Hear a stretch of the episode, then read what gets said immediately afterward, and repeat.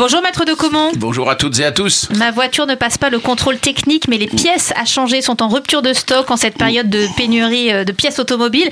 Qu'est-ce que je dois faire? Est-ce que j'ai quand même le droit de rouler? Parce qu'en fait, j'y peux rien quand même. Ouais. Alors, écoutez, le problème, si vous voulez, c'est que euh, il y a une réglementation qui existe et qui a été conçue dans un monde normal dans lequel il y a des pièces pour les voitures. Ouais. Voilà. Et ça remonte à des dizaines d'années. Bon.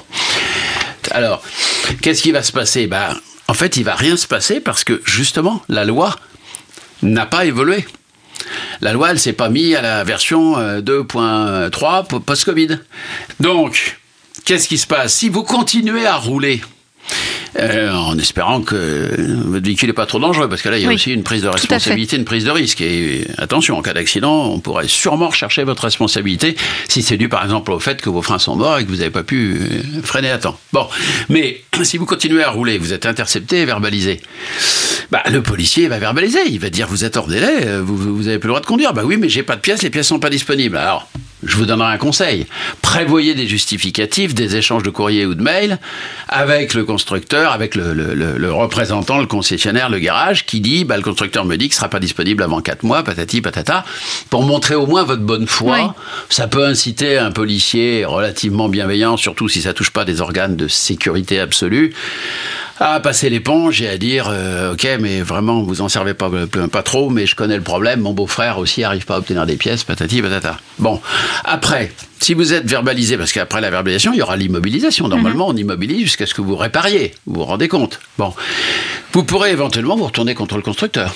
Moi je le ferai. Sachant que encore une fois, euh, il y a des problèmes d'approvisionnement, mais aussi des problèmes de logistique. Moi, j'ai souvent vu des pièces indisponibles en France chez un constructeur qui sont parfaitement disponibles dans un autre pays d'Europe.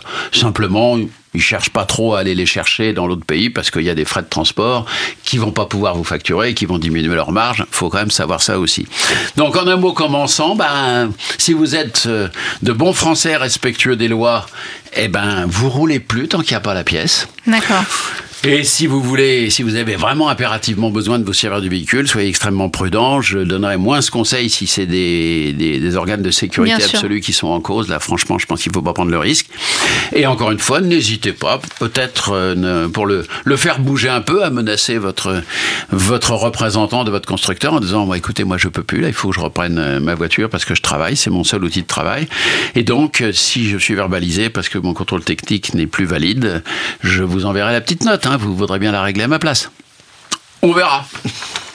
Merci beaucoup, maître de Comont. Et pour retrouver de nouvelles informations sur nos droits d'automobiliste, il y a l'adresse de votre site internet maître-2-comont.fr. À bientôt, maître.